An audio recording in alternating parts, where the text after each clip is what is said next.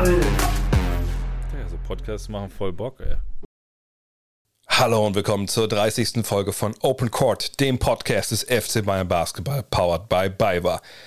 Der FC Bayern gegen den FC Barcelona. Dieses Duell elektrisierte bisher im Fußball.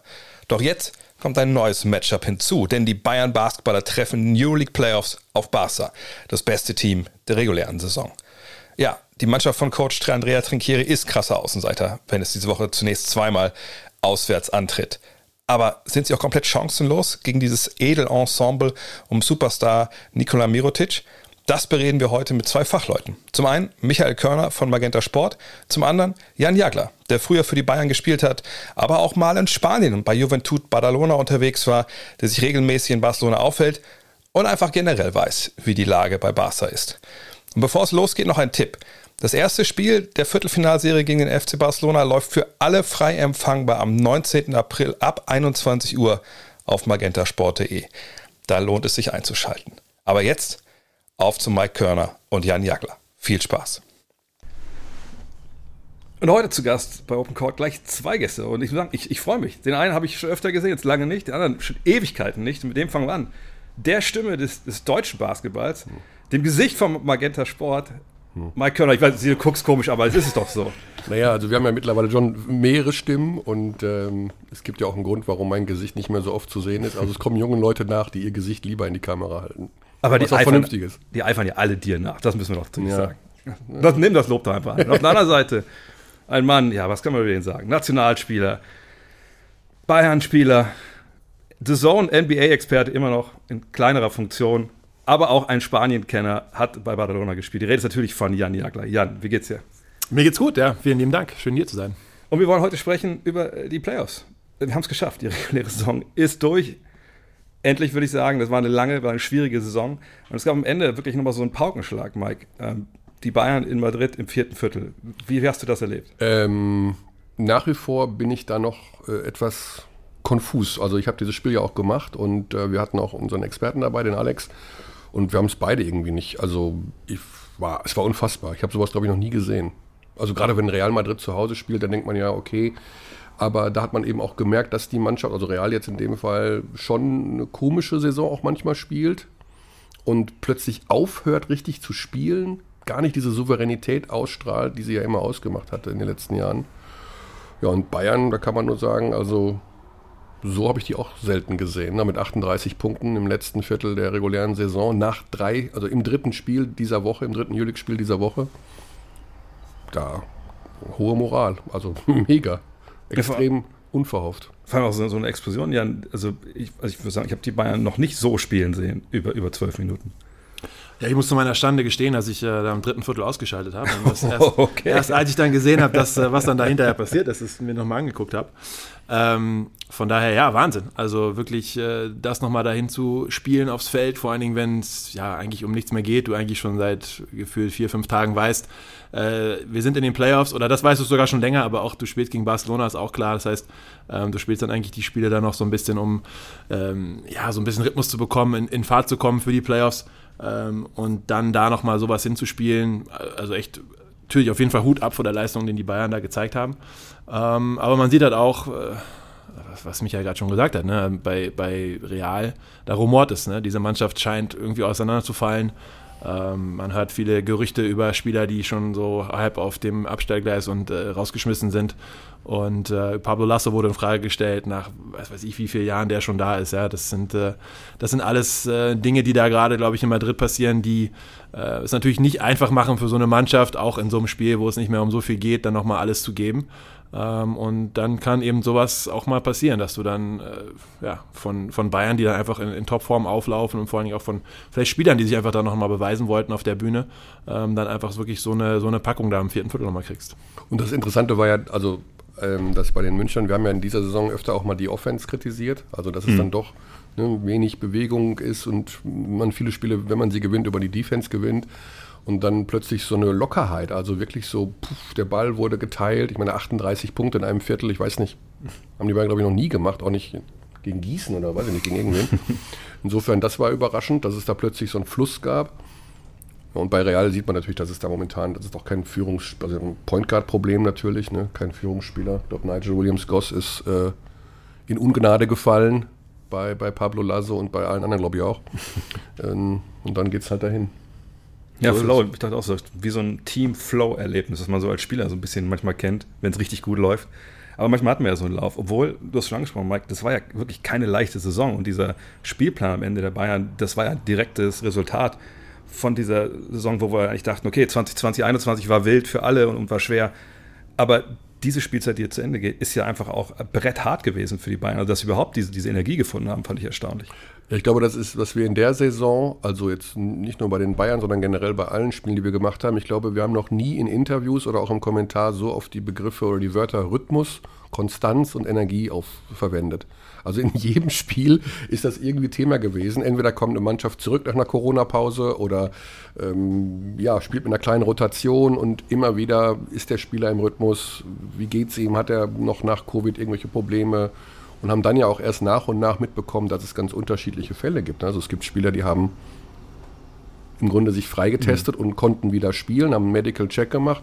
Und es gibt andere, die haben vier, fünf Wochen danach noch äh, Probleme gehabt, Lungenvolumen, Herzrasen, whatever.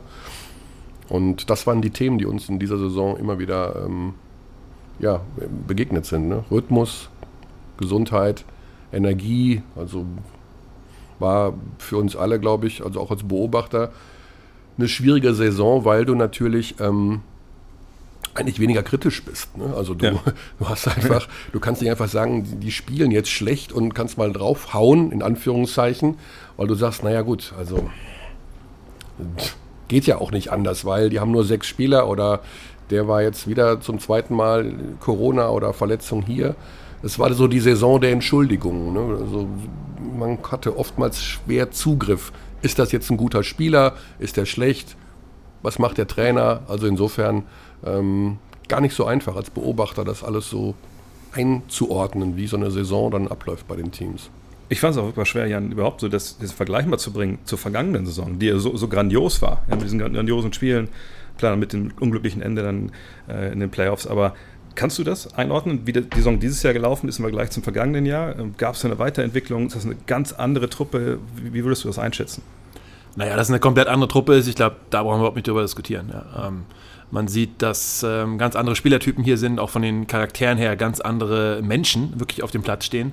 Ähm, auch das Trainerteam hat sich ja geändert. Also da, ich glaube, da gibt es ähm, wirklich, wirklich viele Veränderungen, die man so aus dem letzten Jahr nicht gesehen hat. Also ich glaube, ähm, das ist nicht wirklich vergleichbar. Ja? Das sind zwei Mannschaften, die beide ein, ein wirklich großes Ziel erreicht haben mit diesen Euroleague Playoffs, aber doch beide auf unterschiedlichen Wegen und mit äh, ganz unterschiedlichen Menschen und ähm, wie gesagt, selbst in der Führung muss man sagen, anders, äh, anders gearbeitet und anders herangegangen und anders irgendwie dieses Ziel erreicht dann am Ende. Ja. Würdest du sagen, Mike, dass die Bayern dieses Jahr anders Basketball spielen als vergangene Saison?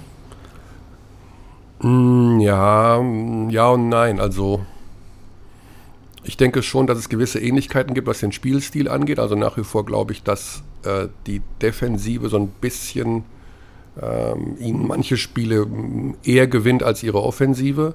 Also wir haben uns aber so ein bisschen immer auf diese, ja, manchmal etwas sehr vorhersehbare Offensive festgelegt, von wegen, da ist doch weniger Bewegung ohne Ball. Also es geht viel in Low Post äh, mit, mit Thomas oder äh, man ist so von, von Einzelaktionen ein bisschen mehr abhängig. Das war im letzten Jahr auch so, aber ähm, es gab irgendwo diese Chance, also wir haben immer in der letzten Saison immer wieder gesagt, sie finden doch immer wieder ein Mittel und einen Weg am Ende die knappen Spiele zu gewinnen. Und das passiert dieses Jahr nicht. Das sind auch manchmal nur Nuancen, das ist gar nicht mal schlecht oder sowas, sondern einfach mal etwas unglücklicher, so will ich es mal sagen. Ne?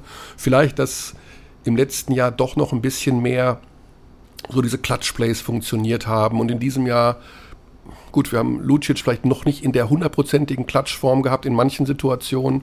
Ähm, da würde ich so ein bisschen sagen, es ist in der Hinsicht etwas anders. Aber ähm, es ist vom, vom Stil her, von der Art, wie sie spielen, finde ich es relativ ähnlich. Also es fehlt immer noch so ein richtiger True Point Guard, wie ich finde. Mhm. Also das ist so, wo ich sportlich sagen würde, die Geschichte, das ist nichts gegen Corey Walden oder wie auch immer, aber da muss so einer hin, der so ein bisschen für diese Art Basketball, glaube ich, brauchst du einen, eher so einen Typen wie so ein Kalassis, sag ich jetzt mal. Also mhm. so, ein, ne, so, einer, der vielleicht ein bisschen mehr das Ganze von dieser niedrigen Pace her äh, sortieren kann, äh, andere Optionen findet, als. Ähm, Gibt ja nicht so viele am Markt.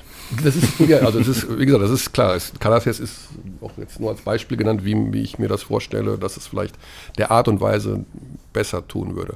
Aber ähm, ja, und vielleicht war die Defensive letztes Jahr ein bisschen, also Trinkeri nennt ja oft das Wort crispy, wenn er mhm. über seine Defensive spricht und dieses crispige, das war, glaube ich, im letzten Jahr mehr, weil aber natürlich auch aufgrund der Umstände in diesem Jahr mit drei Corona-Wellen, mit viel mehr Verletzungen, Thema Energie, Thema Konstanz, ja. Thema Rhythmus, diese Crispiness gar nicht aufzubauen war. Also ich glaube, das wurde versucht und es ist auch oft, hat es ja auch funktioniert. Also sie halten den Gegner ja oft auch bei 75 oder weniger Punkten.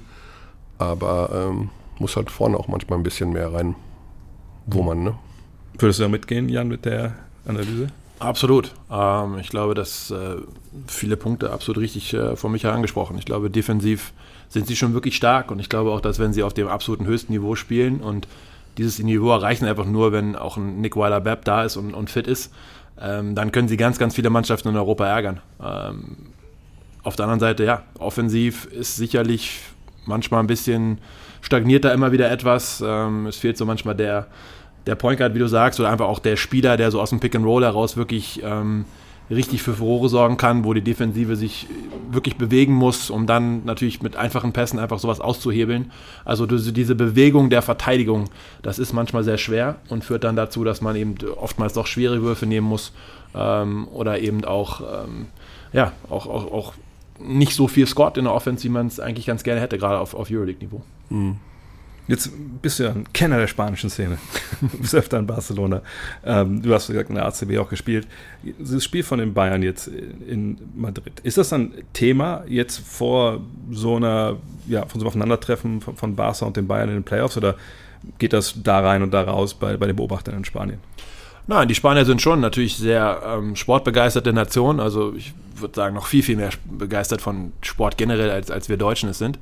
Und ähm, da sind eben auch mit Basketball als eine der wichtigsten Sportarten wird natürlich da viel diskutiert. Und dort gibt es äh, mehrere Sport, äh, täglich erscheinende Sportzeitungen. Ja? Also das heißt, die brauchen Themen und äh, die ähm, thematisieren sowas eben natürlich auch. Und Warum gibt es bei uns nicht? Ich würde so gerne eine tägliche Sportzeitung. Wir haben eine tägliche Sportzeitung, das ist die Bildzeitung. Ja, aber das kannst du ja auch nicht sein, oder? Ich denke jedes Mal, es ist bestimmt nur eine, von vor 20 Jahren, ach, irgendwann kommt das bestimmt. Wir werden eine tägliche Sportzeitung in Deutschland haben. Es ist nur eine Frage der Zeit. Jetzt haben wir 2022. Immer noch keine. Immerhin haben wir die Sports Illustrated jetzt auf Deutsch. Das. Ja. Aber ich gebe dir recht, das ist wirklich was, das hätten wir, glaube ich, alle auch gewünscht vor ein paar Jahren. Ja. Ja, immer, aber man muss auch immer wieder dazu sagen, ich meine, das ist jetzt äh, eine Diskussion, denke ich, für einen anderen Tag, aber die äh, sportpolitisch ist Deutschland einfach ganz anders aufgestellt. In Deutschland mhm. gibt es Fußball und dann gibt es noch Fußball und dann gibt es ganz lange nichts, dann gibt es wieder Fußball. Und es, wir sind kein Sportland, das darf man einfach auch nicht unterschätzen. Ja, wir sind ein Fußballland und mehr ist da nicht. Alles andere, was da rumherum passiert, wir reden seit Jahrzehnten alle darüber, wir müssen das aufbauen und wir müssen dies und wir müssen jenes, aber am Ende des Tages sind wir ein Fußballland und es gibt viele andere Länder, ähm, die sind Sportländer und das sind wir nicht. So. Ähm, aber nochmal zu deiner eigentlichen Frage zurück. Ähm, da wird sowas natürlich diskutiert und ich glaube aber viel auch auf der Basis, ähm, wie schlecht ist Madrid gerade. Ähm, ne? Und natürlich weiß man auch, dass äh, Euroleague Playoffs nicht einfach sind. Aber äh, ich habe jetzt nicht das Gefühl, dass man in Spanien ganz große Angst vor den, äh, vor den Bayern hat. Und in Barcelona glaube ich auch nicht. Ist denn, ist gesagt, dass es ein Sportler ist, aber wenn man jetzt zum FC Barcelona spricht, ist denn Basketball wirklich, ist das die Nummer zwei hinter Fußball oder, oder wo würdest du das einordnen wollen? Boah, ich finde, es ist echt schwierig. Das geht auch immer so in Phasen. Basketball ist teilweise sehr groß, ähm, aber auch Tennis, wenn Nadal natürlich spielt, ist wahnsinnig wichtiger Sport. Nicht nur Nadal ist wichtig, mhm. sondern der Sport Tennis ist wichtig. Ähm, Formel Handball 1. Ist auch, Handball ist auch. Handball groß. ist wichtig, ja, würde ich da wieder ein bisschen Abstriche machen. Also, mhm. das würde ich nicht auf dem Niveau, sag ich mal, jetzt wie, die, wie, wie Tennis, Basketball oder auch phasenweise die Formel 1 es war, ähm, dort ansiedeln. Aber ähm, klar, Handball ist wichtig. Ich meine, man muss sich ja nur den FC Barcelona angucken. Ja? Da gibt es eine Eishockeymannschaft, da gibt es äh, eine Football-Sala-Mannschaft, die wirklich nur Indoor-Fußball spielt, da gibt es eine Handballmannschaft, da gibt es eine Basketballmannschaft, da gibt es äh, in allen Bereichen auch, auch Damenmannschaften. Ja? Also dieser, dieser Verein der hat all diese Sportarten als Teil der Identität, ja, und, und ähm, die Identität wird auch darüber aufgebaut, also auch über diese anderen äh, Sportarten und das, das, das verschmilzt zu einem am Ende des Tages und das ist Sport. Das ist einfach Sportbegeisterung. Ähm, und da ist Sport auch einfach Thema Nummer eins, muss man auch sagen. Auch die NBA ist dort viel größer. Also all, all, all die Sachen sind da einfach ähm, im Sport anders, muss man ganz ehrlich sagen. Also so, ohne dass ich jetzt das irgendwie für mich wichtig ist oder so, ja, aber ich kann durch München laufen und ich werde in zwei Jahren, wird mich kein Mensch erkennen. Und ich laufe 20 Jahre, nachdem ich in Barcelona oder in Badalona gespielt habe, durch Barcelona und dort wird man auf der Straße erkannt. Ja? Also allein da sieht man, was für einen anderen Stellenwert dieser Sport hat. Hast du schon in, in Barcelona mal kommentiert in der Halle, Mike? Äh, nee. nee. nee. Dann müssen wir wieder zu Jan.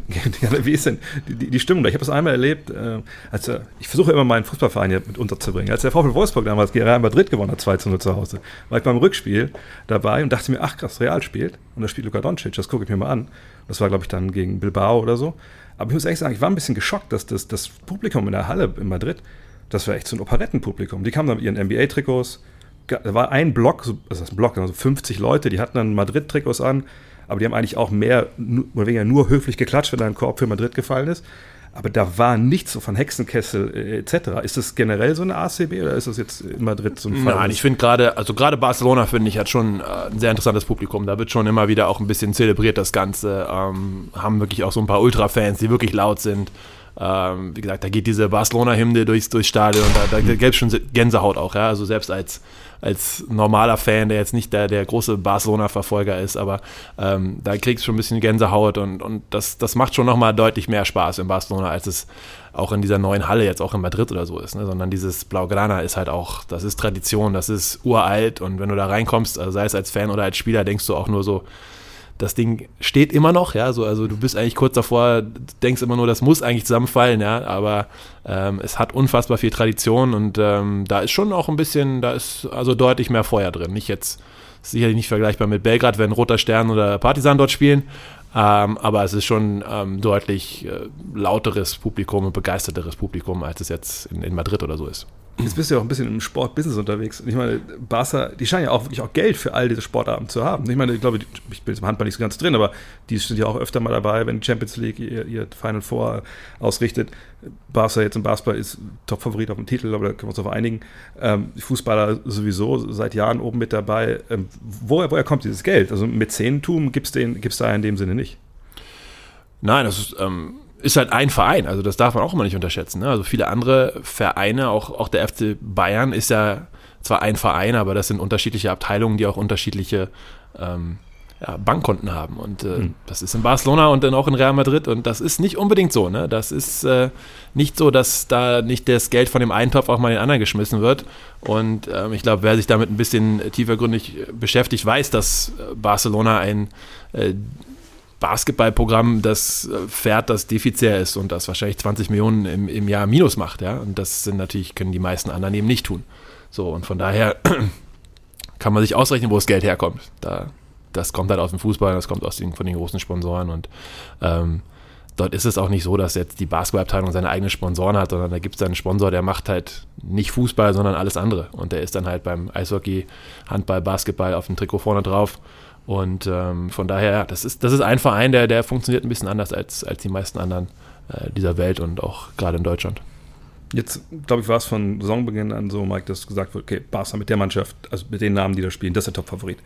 Jetzt waren sie am Ende auch Erster, haben aber so am Ende der, der regulären Saison jetzt, ja, ein bisschen, ne, was war, glaube ich, 3 und 3 am Ende. Ähm, haben sie da geschwächelt? War das wieder so ein bisschen Auslaufen für das Star-Ensemble? Wie, wie, hast du das gesehen? Also Im Grunde gibt es ja viele Parallelen zum letzten Jahr. Sie haben ja auch hm. keine so guten Playoffs gespielt in der letzten Saison gegen Zenit. Auch äh, sich sehr, sehr schwer getan über vier Spiele. Das fünfte Spiel dann deutlich gewonnen. Aber ähm, Mirotic ist auch letztes Jahr auch abgetaucht, im letzten Viertel der Saison, glaube ich eher. Und dann in den Playoffs wirklich nicht gut gespielt, auch im Final Four so mittelprächtig, also längst nicht äh, die Mannschaft so geführt. In diesem Jahr, äh, ich finde, er hat seine Form länger gehalten. Ich finde, sie sind schon recht, ein bisschen abhängig. Finden. Wenn Mirotic mhm. nicht so funktioniert, dann ja, okay, da gibt es natürlich auch viele andere. Aber ähm, wenn der nicht so richtig funktioniert, dann gibt es schon so ein paar Baustellen, würde ich sagen. Und er hat jetzt gut gespielt. Also er ist vom Form von der Formkurve her, würde ich sagen, besser als im letzten Jahr zum Ende der regulären Saison. Aber ich bin echt gespannt. Also das sind jetzt Spiele, wo er das, was er im letzten Jahr nicht verbockt hat, er jetzt auch Quatsch, aber von seiner etwas schwächeren Form, wo er ein bisschen was wettmachen muss. Letztes Jahr haben wir auch gesagt, also Anadolu oder Barca, da habe ich jetzt, hätte ich jetzt keinen großen Unterschied gemacht. In diesem Jahr hat Barca so ein bisschen ein Alleinstellungsmerkmal, aber wie du schon gesagt hast, die letzten Spiele waren jetzt auch nicht der Wahnsinn.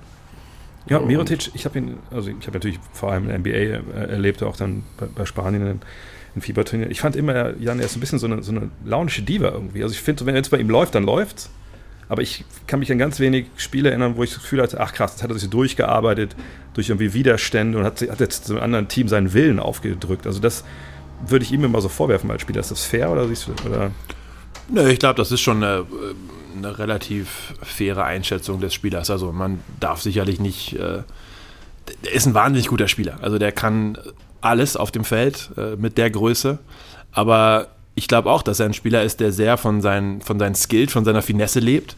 Und genau eben diese Defense, die vielleicht Bayern auch wirklich spielen kann, da eigentlich immer ein bisschen Probleme hat. Ne? Wenn du wirklich einen physischen Gegenspieler hast, jemand, der dir eigentlich immer auf den Füßen steht, ähm, der dich nicht zu deinen äh, Sweet Spots kommen lässt, da wo du gerne hin willst, sondern du immer schon vorher viel arbeiten musst.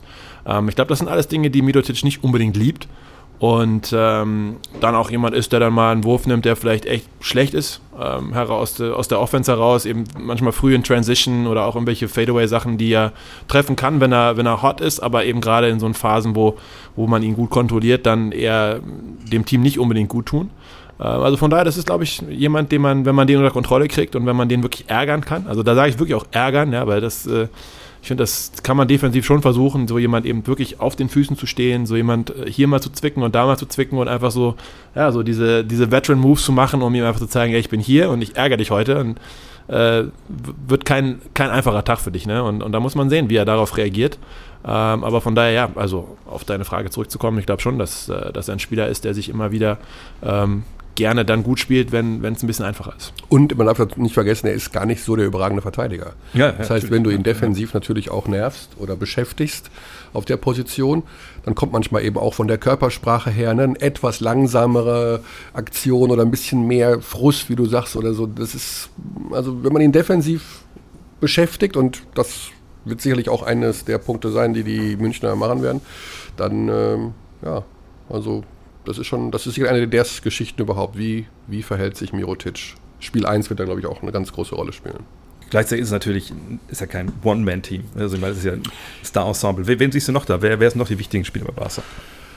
Ja, überraschenderweise muss ich sagen, ich habe mich, äh, ich bin eigentlich nie ein Fan von La Provitola gewesen, um ehrlich zu sein. Also ich erinnere mich auch an Spiele in, im, im Nationaltrikot von Argentinien, wo, wir, wo ich ihn muss da die Singularform wählen, stark kritisiert habe. Äh, mich wundert das total. Er spielt eine viel bessere Saison als bei Real äh, im, im, vergangenen Jahr. Ähm, ich, ich schäme mich fast, ich, vor allem, wenn ich ihn kommentiere, macht er immer 20-10. Habe das Gefühl, er wird immer 20 Punkte, 10 Assists und äh, reißt das Spiel so an sich und ich sitze da und denke, boah, okay, also den hast du mal so heftig kritisiert. Also würdest du sagen, du, du machst nicht Spiel 1 der Bayern? Damit, doch, damit das gut läuft. doch. ja, aber gerade Lapruitola ist so ein Spieler, ne, der auch äh, total heiß sein kann und der ja. kann aber auch total kalt sein. Ne? Ähm, ich meine, hat damals vor ein paar Jahren bei Badalona gespielt, bei meiner alten Mannschaft, und da hat er auch ein paar Spiele gemacht, wo ich dachte, was ist denn das für ein Typ? Ja? Also vom anderen Stern. Und dann, genau wie du sagst, ne, in Madrid letztes Jahr, das war teilweise wirklich unterirdisch. Also, das ist mhm. auch jemand, der, der nimmt aber auch, also er nimmt verrückte Würfe und trifft die halt aber. Und es gibt aber auch Spieler, der nimmt da die genau die gleichen Würfe und das Ding trifft nicht mal in den Ring, ja. Und das ist halt, ähm, aber muss man leider auch sagen, in den letzten Wochen und Monaten ist das leider nicht der Fall, sondern da ist eigentlich fast äh, ausschließlich wirklich grandiose Spiele, die er gerade abliefert. Ich habe mich auch so gewundert, dass der, der Wechsel, ich dachte, hä, wie wechselt von da? Und dann hier natürlich von der Bank Kyle Courage, ja. bringt immer wieder Energie bzw. Punkte Offensive. Der kommt immer rein und ist sofort auf Temperatur. Ähm, gut, ich bin ein Riesenfan von Joko Baitis, das ist aber jemand, wo ich nicht glaube, dass der unbedingt ein Schlüsselfaktor sein wird. Der kann dafür sorgen, dass, wenn Labro Vitola auf die Bank geht, dass da, ne, dann wird er bemüht sein, wenig Fehler zu machen. Und, hm, hm. aber ähm, gut, sie sind unterm Korb natürlich. Also offensiv geht ja auch viel einfach in den Post. Ne? Mirotic ist sowieso ein guter Postspieler. Brandon Davies. Also die, sind, die haben schon viele Möglichkeiten, überhaupt keine Frage. Ja, die Mannschaft ist unfassbar tief. Dante Exum, ich meine, Dante Exum kommt ja. da und das ist ja genau das, äh, was am Ende auch dann vielleicht mal ein Ausfall von Midotic eigentlich immer wieder kompensieren kann. Du hast Jungs, die einfach dann explodieren. Da kommt ein Dante Exum, der seine offenen Dreier trifft, dann in, in den Flow kommt, auch offensiv, dann in Transition nochmal irgendwie zwei Dunkings hat, dreimal zum Korb zieht und dann macht er auch 20 Punkte. Ja, oder? Und gerade Dante Exum, glaube ich, äh, ohne dir ins Wort fallen zu wollen, was ich jetzt doch gemacht habe, ich glaube, das ist das schwierigste, eines der schwierigsten Matchup für die Münchner. Mhm. Ja. Also der eins gegen eins weiß ich jetzt nicht genau, wie das alles funktionieren soll. Also das ist so eine Position. Ich, ja, also ich glaube gerade die zwei Spieler auch mit Brandon Davis, die halt physisch einfach stärker sind und diese, diese, diese auch die Physis der Bayern annehmen können. Ich glaube, das sind die zwei Spieler für mich auch, die ein bisschen den Schlüssel mitbringen. Ja, also Brandon Davis, Riesenfan, wie er, wie er spielt. Äh, diese Energie, die er aufs Feld spielt, egal wann du den reinschickst, den kannst du irgendwie 15 Minuten auf der Bank lassen und den schickst du rein und der ist, als wenn er gerade aus dem Warm-up kommt. Ja.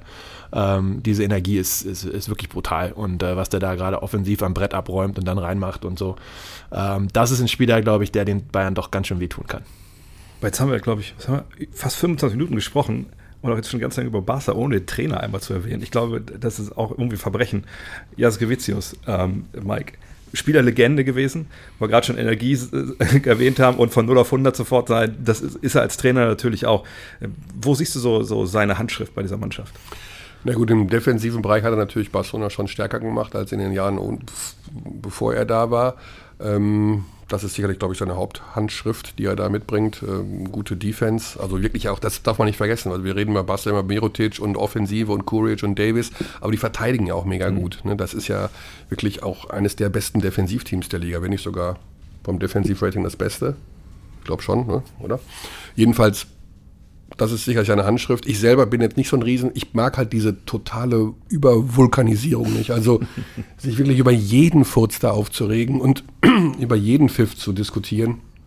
Da bin ich mal ganz interessant, wie sich das da an der Seillinie gegenseitig befruchtet. Also mit Trinkeri und mit, mit, ja, mit Saras. Also das könnte auch ganz spannend werden.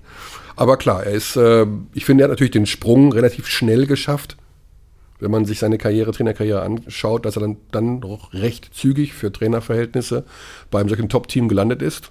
Das spricht natürlich ganz klar für ihn. Der war da irgendwie, als ob er dafür vorgesehen wäre und überhaupt kein Verzögerer in seiner Trainerkarriere.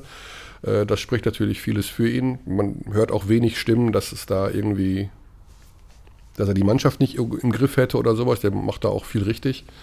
Aber mir ist es so lustig, dass für manchen Zuschauer sein mag, ihn da rumschreien zu sehen. Ich kann das manchmal nicht ganz nachvollziehen. Wenigstens ist er sich treu geblieben. Als Spieler war das ja, ja auch nicht anders.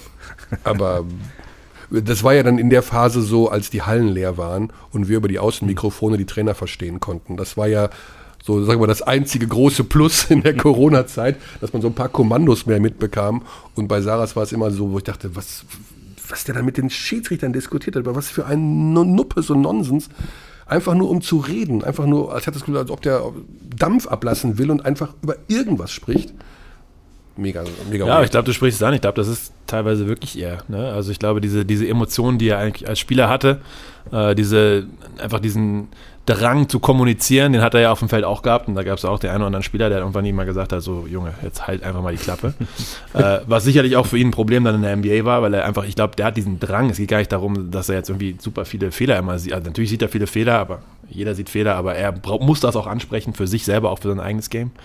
Ähm, aber was man dann im Umkehrschluss auch wieder hört, und das fand ich halt so immer wieder ähm, beeindruckend über ihn, dass die Spieler trotzdem da eigentlich sehr positiv immer über ihn reden ne? und eigentlich ähm, er auch viel aus den Spielern rausholt, muss man ja auch sagen. Auch so ein, so ein Dante Exum, der diese Transition aus der NBA irgendwie nach Europa gemacht hat, relativ schnell. Also sowas ist ja auch nicht Gott gegeben, sondern die meisten haben ja erstmal lange Probleme hier auch und ähm, von daher scheint er schon irgendwie so ein, so ein äh, Spielerflüsterer zu sein, auch wenn man, wenn man ihn nur an der Seitenlinie sehen würde, würde man sagen, um Gottes Willen, wenn er im Training und mit seinen Spielern genauso ist, dann haben die irgendwann keine Lust mehr. Ähm, aber das scheint ja irgendwie gar nicht so wirklich der Fall zu sein. Von daher ich bin da auch wieder bei dir. Das ist manchmal äh, lustig, also für viele Leute lustig anzusehen. Als ehemaliger Spieler eher ein bisschen auch frustrierend, wenn du ihn da sozusagen da immer wieder äh, ausrasten siehst. Aber ich glaube, das ist einfach so ein innerer Drang und Muss, um zu kommunizieren und zu reden und irgendwie, wie du sagst, vielleicht so einfach nur um Dampf abzulassen, aber der, der muss diese Kommunikation, mhm. glaube ich, haben. Und äh, vielleicht hat er auch gemerkt, es, es tut seiner Mannschaft besser, wenn er die Richtung Schiedsrichter ähm, ablässt, als jetzt gegen die eigene Mannschaft. Mhm. Und äh, ja. ich glaube, das ist ein Trainer, der ähm, bei Spielern das auslöst, wenn die mal rückblickend auf ihre Karriere äh, sagen, ja gut, also der hat mir schon viel mitgegeben. Aber in dem Moment, wo sie für ihn arbeiten, sagen, pff, anstrengend. Und, hm. Also bei Trinkeri war es ja auch mal so, dass, ne, wenn du jetzt Andi Obst fragen würdest, wo hast du viel gelernt? Eigentlich hat er unter Trinkeri in Bamberg, habe ich so gut wie gar nicht gespielt, aber er reflektiert, dass er doch zwei, drei Sachen mitgenommen hat so würde ich sagen, ist auch Saras so ein Typ, wo man dann am Ende der Karriere sagt, der hat zwar echt geschrien wie ein Kojote, aber ich habe auch zwei, drei Sachen da gelernt, die ich sonst nicht gelernt habe. Ich glaube auch, dass äh, eine Parallel zwischen Trinkeri und, und ähm, Saras ist. Erinnert dich an diese Aussage, ich glaube, es ging um irgendeinen Spieler, der seine ein Kind bekommen hat, wo er doch irgendwie meinte, hier, das ist auch viel wichtiger. Äh, ne? Ja, wie war das nochmal? Äh, ich weiß auch nicht mehr, wer das war doch Anfang der Saison, glaube ich. Sogar. Irgendwie sowas, ne? Anfang der Saison. Und da fand ich auch, dass ich dachte, okay, das hätte ich jetzt einem wie ihm gar nicht so zugetraut, dass der dann so das große Bild sieht und das, das alles so einordnen kann, was Sport ist und was das richtige Leben ist. Aber ich glaube, das eint wahrscheinlich auch ne, Trinkeri und, und Jaskowitz, dass die mhm. das eben sehen. Und ich glaube, das kann auch ein Grund sein, warum Spieler wirklich sagen, okay, ich ertrage das alles, was du mir basketballerisch hier um die Ohren wirfst, weil ich eben weiß, wenn es um andere Dinge geht, bist du auch für mich da. Das ist, glaube ich, auch so, so, wahrscheinlich so ein Handel, den man dann eingeht. Ich glaube, sowas ist extrem wichtig. Und das ist ähm, etwas, was Trainer sich bewahren müssen. Und ich glaube, für mich Sascha Obradovic ist so jemand, den ich immer in der Hinsicht total toll fand. Ja? Also der war zwar komplett verrückt auf dem Feld und ich glaube, das braucht man, das weiß jeder, der irgendwie da mal ein Spiel von ihm gesehen hat. Und auch im Training ist da jemand gewesen, der wirklich laut war. Aber der hat irgendwie so diese, der hat die Pfeife ge geblasen nach dem Ende vom Training und war total normal und es ging um tausend andere Dinge. Hast du das Spiel gestern gesehen und dies und jenes? Also ähm, fand ich immer wieder beeindruckend, wie man das kann. Da gibt es auch viele Leute, die da ein großes Problem mit haben, dass sie sagen so, ey, das ist der gleiche Typ, der irgendwie vor zwei Minuten mich noch äh, beschimpft hat. So, und desto älter man wird, glaube ich, kann man anfangen, das, das zu verstehen. Und ich, ich glaube auch, dass ähm, viele der großen Coaches, ähm, die vor allen Dingen auch sehr temperamentvoll und sehr emotional auf dem Feld und im Training sind, genau das schaffen, dass sie dann eben auch ähm, für dich wieder emotional, aber dann da sind, wenn es dann um andere Dinge geht, wie Geburt deines Kindes oder ich weiß nicht, da jemand ist krank in der Familie und man ist sofort da und wie geht's dem und können wir helfen und so. Und ähm, ich glaube, das sind dann die Dinge, wenn du das vereinen kannst als Trainer, ich glaube, dann äh, wird dir auch sehr, sehr viel verziehen und dann kannst du als, äh, auch als Spieler das irgendwie verkraften, viel besser. Ich habe meinem Coach immer mal gesagt, du musst Mensch bleiben als Trainer. Das Richtig. fand ich, es ist so einfach, aber irgendwo auch stellenweise für viele, glaube ich, ziemlich schwer. Kommen wir zurück von all diesen Metathemen zurück zu, zu, den Playoffs. Lass uns aber mal so die, ähm, die Teamteile vergleichen. Und ihr könnt dann vielleicht sagen, wo, wo ihr da die Vorteile seht. Äh, Mike, du hast vorhin gesagt, so Floor General geht so den, den Bayern so ein bisschen ab. So dieser, meine Cisco, der, der hat sich super entwickelt, müssen wir nicht drüber reden. Aber ähm, wenn du so guckst, ne, die Jungs, die den Bayern nach vorne bringen, die das Spiel organisieren, wo siehst du die Vorteile? Bei Barca oder beim FC Bayern? Bei Barca muss man natürlich ehrlich sagen, ne? da gibt es natürlich schon mehr Möglichkeiten. Ähm, die Münchner werden vieles über ihre Defensive lösen müssen. Also eben Mirotic, wie auch immer, da behandeln, versuchen, dass die Spieler, die von der Bank kommen, keinen Rhythmus kriegen, eins gegen eins Verteidigung. Ähm, und ich glaube nicht, dass die Bayern wahnsinnig ihr Offensivspiel umstellen werden, sondern sie werden das machen, was sie können. Das heißt also äh, offensiv Würfe versuchen zu finden für Lucic, Deshaun Thomas im, im, im Low-Post bedienen, ähm, bisschen Pick and Pop mit Radojevic spielen, das scheint ja extrem angesagt zu sein momentan, obwohl ich weiß nicht, also ne, Davis ist schon jemand, der auch nicht da nur unterm Korb hockt.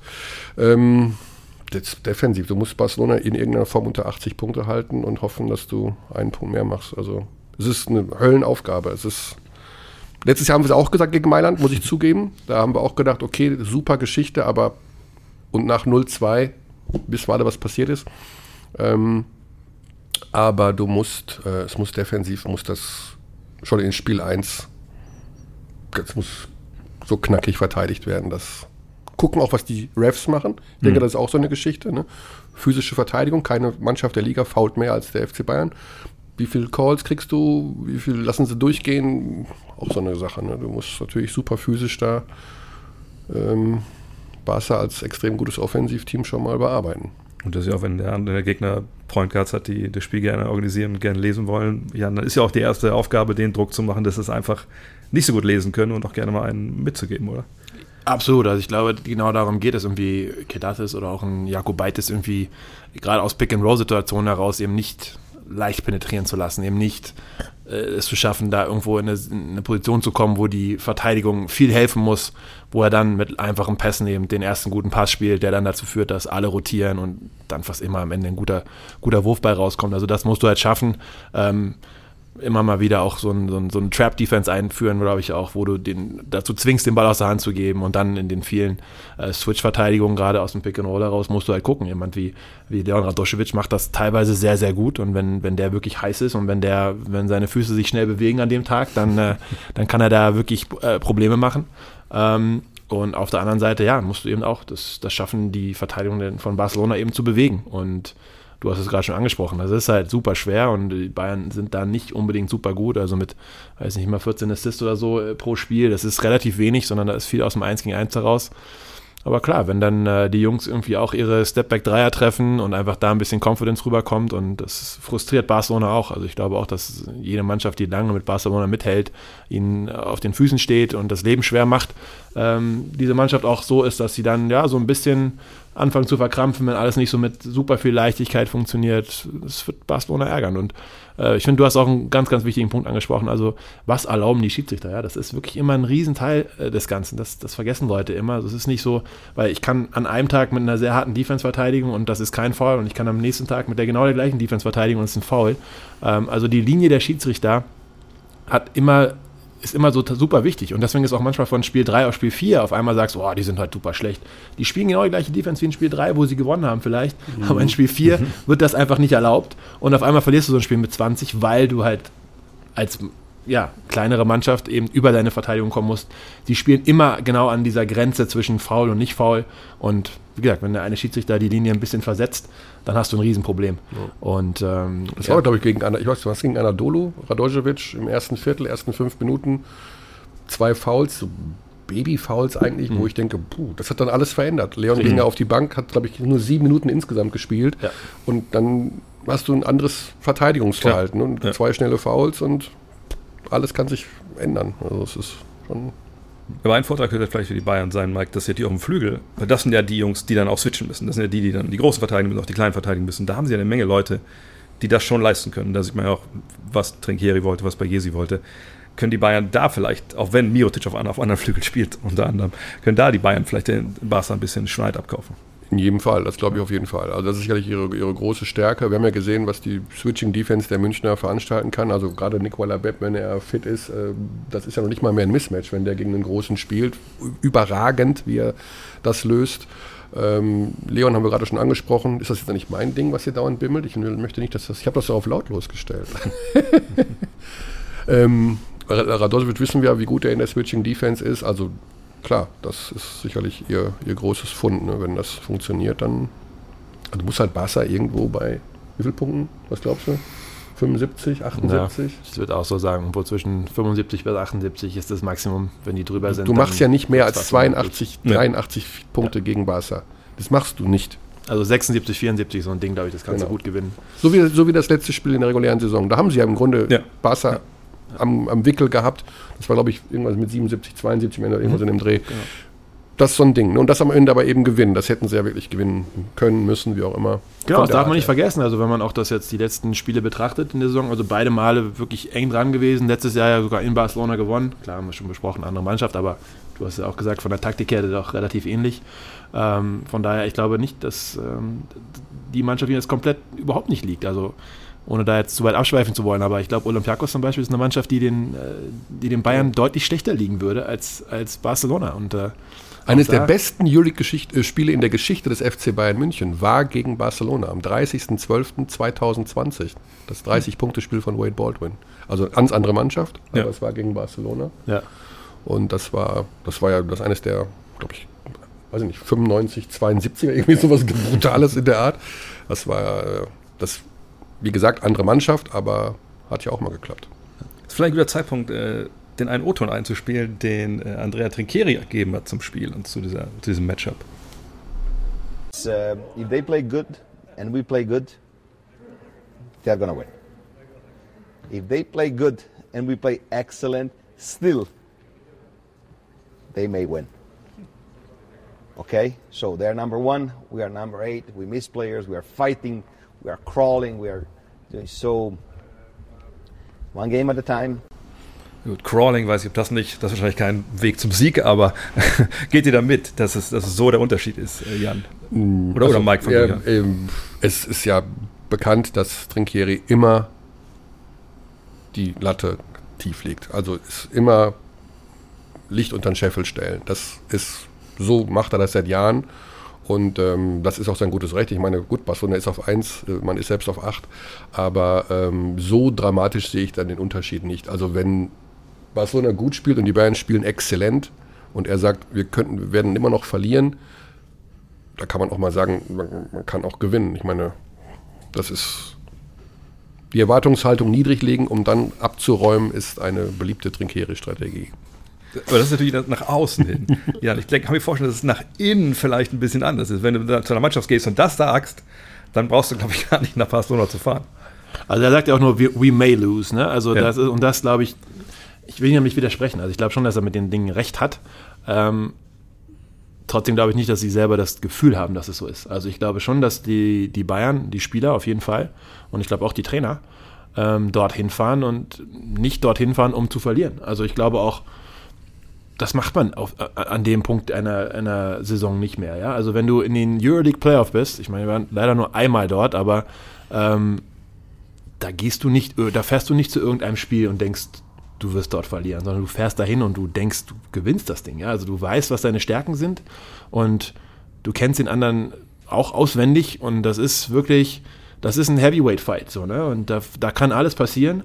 Und ist Barcelona favorisiert? Ja, brauchen wir nicht drüber reden. Erster gegen Achter ist immer der Erste favorisiert.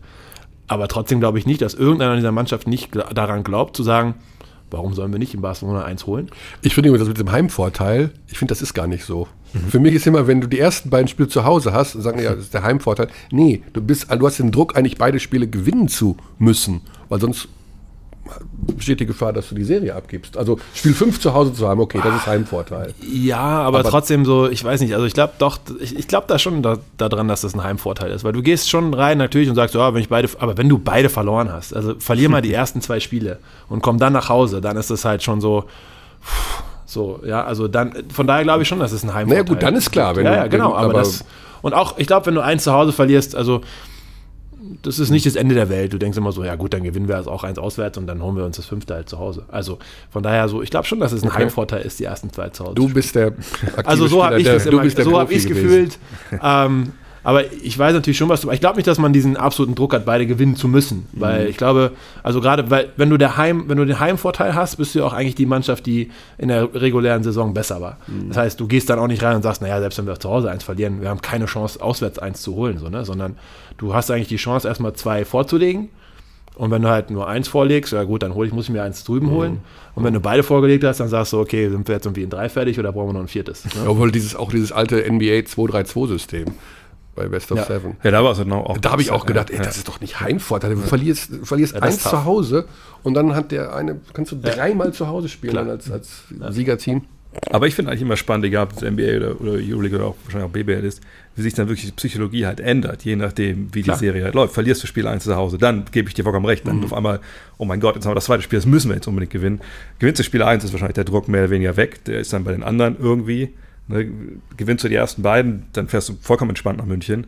So, also ich, das ist echt immer, glaube ich, auch ein unterschätzter Faktor in solchen Serien, wie sich da die Psychologie halt aufbaut. Komplett. Also ähm, im Spiel kannst du sowieso nicht viel denken, ja, da ist alles on Instinct, ja, ich, da sind wir, da bist du im Spiel und da machst du einfach das, was du seit 20 Jahren gelernt hast und da ist eh nicht mehr viel, also klar kannst du irgendwie Taktik nochmal ein bisschen, wir verteidigen jetzt hier eher im Pick and Roll mit, keine Ahnung, Switch oder nicht mit Switch, ja, aber am Ende ist das alles, äh, da denkst du nicht viel.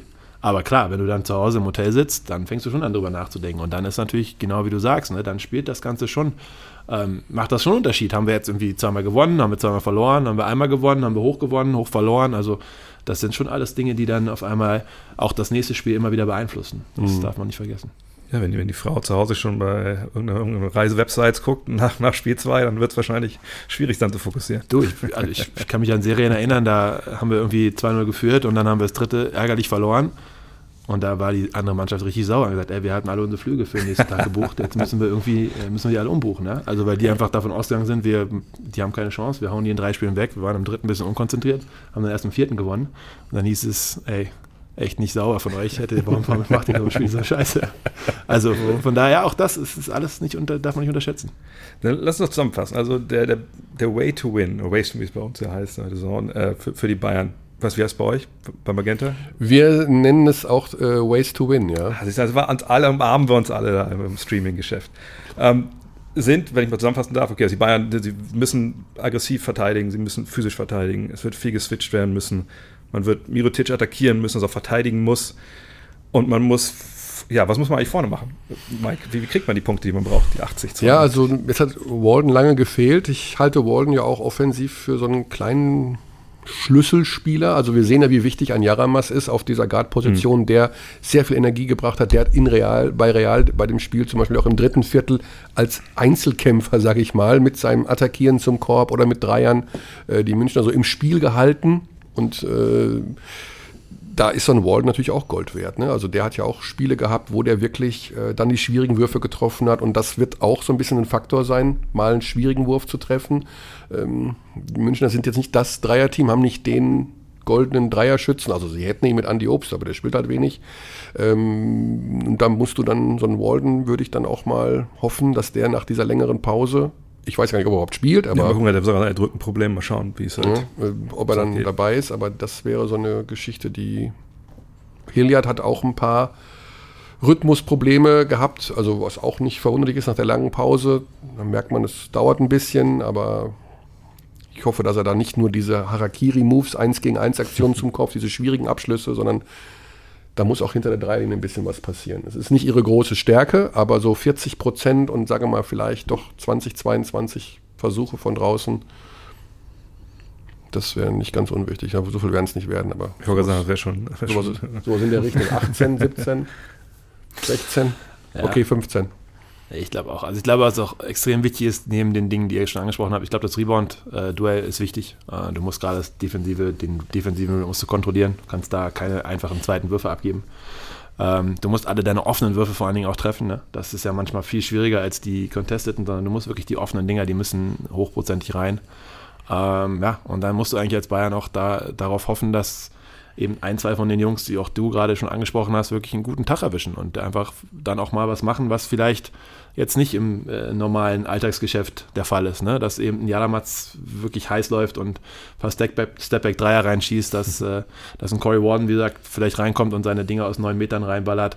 Ähm, dass einfach auch ein Lucic übernimmt, der sicherlich auch nicht in der besten Phase seiner Karriere gerade ist, sondern dann auch einfach da vielleicht nochmal was findet, tief in sich drin, wo er nochmal einfach einen deutlichen Schritt nach vorne macht.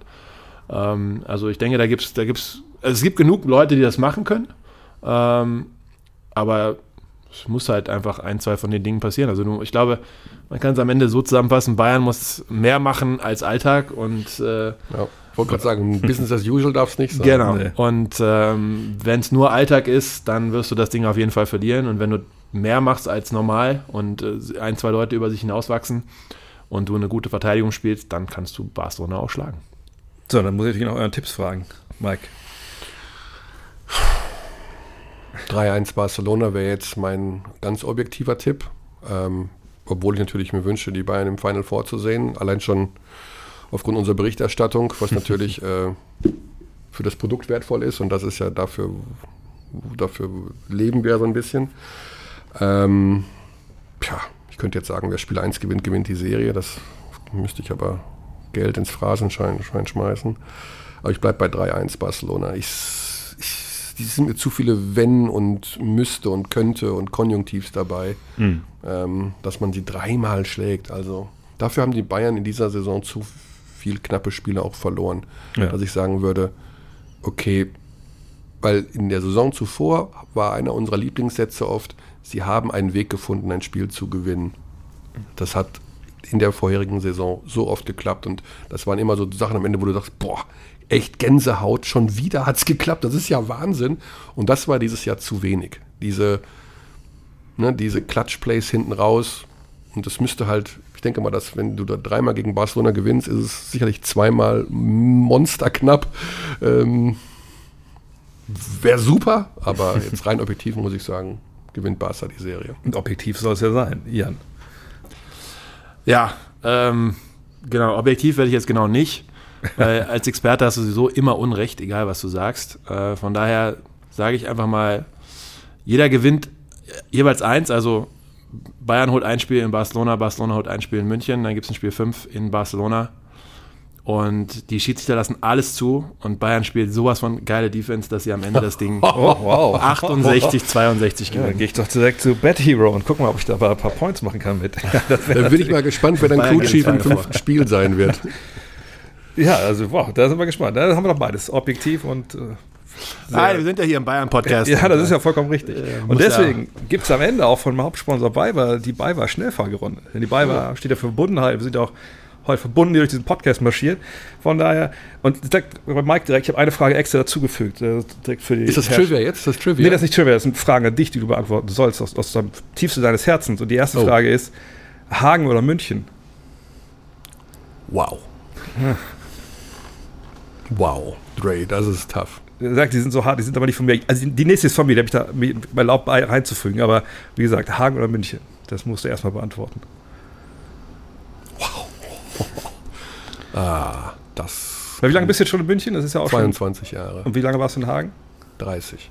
Äh, ja, Okay. 32. Äh, die Frage kann ich nicht beantworten. Ich muss, äh, ich, ich, Siehst du, gut, dass ich die Joker-Frage direkt habe. Die kannst du vielleicht beantworten. Das ist ähnlich. Oktoberfest oder BG-Turnier? ähm, wow. Das ist auch nicht beantwortbar. Oktoberfest. Oktoberfest. Oh, das wundert mich jetzt, das muss ich sagen.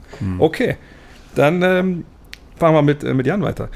La, jetzt habe ich vorhin mal fragen, wie man das ausspricht. La Barcel, Barceloneta Beach oder Isarstrand? Äh, Das ist nicht so schwer, das ist klar Barcelona Beach. Okay, ja gut, das ist doch schön. Ähm, jetzt werden einige behaupten, Hagen oder München wäre auch nicht so schwer gewesen zu Hagen beantworten, oder aber München ist, ähm, ist, ist, ich kann, das kann ich nee, es ist ja. Ich bin ja aber auch kein. Isar-Strandgänger, muss ich sagen. Also das Ah, ist, okay, okay. ich meine- Ey, du musst- in Isarstand nicht noch mehr in den Dreck treten. Das ist, du hast dich entschieden, ist gut. Mike, was ist für dich das Basketball-Äquivalent zu einem Royal Flush im Poker? Ähm, Spiel 5, sowas wie Spiel 5 Mailand gegen Bayern in der vergangenen Saison ist das, warum ich meinen Beruf gerne mache. Also ein Spiel 5, wo es um alles geht, wo am Ende die letzte Possession entscheidet, wo, ähm, wo alles funktioniert hat, wo, wo die ganze Dramaturgie stimmt, wo es einen Riesenspaß gemacht hat. Ein Spiel 5 mit einem ultraknappen Ausgang ist das, was ich unheimlich gerne mag, ja.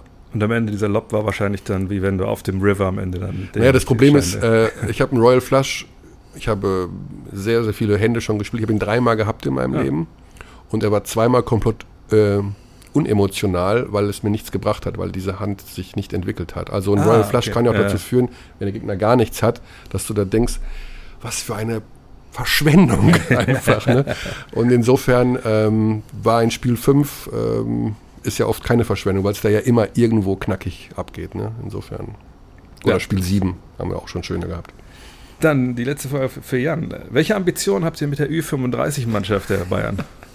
Ja, wenn du im Trikot der Bayern aufläufst, wirst du immer Meister werden. Also da gibt es äh, keine Diskussion. Wer, Ähm. wer ist alles dabei überhaupt? Ist, äh, ähm, Ähm, ja, Steffen und ich sind dabei. Steffen, wollte sagen. Genau, ja, ja. genau. Also ich hoffe, dass wir beide dabei sind. Es ist halt immer terminlich, muss man immer gucken, ob das am Ende alles zusammenkommt. Aber äh, die Hoffnung ist, dass wir deutsche Meisterschaft, Steffen und ich zusammen auf jeden Fall dahin fahren. Wann, wann, wann findet die statt? Kannst du, du was? Das ist tatsächlich am gleichen Wochenende wie das Euroleague Final vor. Oh, da Oh. muss man sich natürlich entscheiden. Aber ich spiele wahrscheinlich früher, ne? Naja, aber leider nicht in Belgrad. Von daher, Ach so, oh, okay, so deswegen. Weil wir können beides gucken. Also wenn man, ja gut, beides gucken könnte man dann schon, aber kann, Frau sicherlich- wirft einfach einen Instagram-Stream an und dann können wir das sehen. kann nur nicht beides äh, gleichzeitig dabei sein. Das ist das Problem. Aber gut, das sind halt, äh, das sind halt Luxusprobleme. Mensch, vielen Dank, dass ihr da wart. Hoffen wir, Sehr gerne. dass es äh, vielleicht noch andere Serien gibt, die wir diskutieren könnten in den Playoffs von den Bayern. Das wäre ganz schön. Ansonsten, äh, wann hört man dich das nächste Mal? In der nächsten Woche? Äh, BBL mache ich am Sonntag, Bamberg gegen Ulm und dann Sch- Spiel 1, Bayern gegen Barca. Das, darauf freuen Barca wir gegen uns. Bayern. Jan hören wir wahrscheinlich eher nicht. Jan, oder was, hast du irgendwas? Nee. Doch, nächsten Samstag habe ich, glaube ich, irgendeinen Einsatz, aber ich weiß noch gar nicht die Paarung. Achso, NBA jetzt, ja, das NBA. ist klar.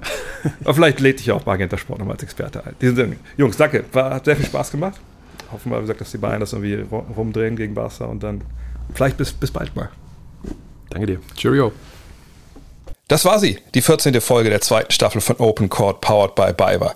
Wir hoffen, dass euch dieser Podcast gefallen hat und ihr am 27. April um 20.30 Uhr im Audidome zu Spiel 3 der Serie gegen Barca am Start seid. Lasst uns gerne eine Rezension da, zum Beispiel bei Apple Music und Spotify. Empfehlt den Podcast gerne weiter. Und falls ihr euch ein bestimmtes Thema oder Gesprächspartner wünscht, schickt uns eure Anregung an opencourt.fcbayern.com. Vielen Dank für eure Zeit und bis zum nächsten Mal.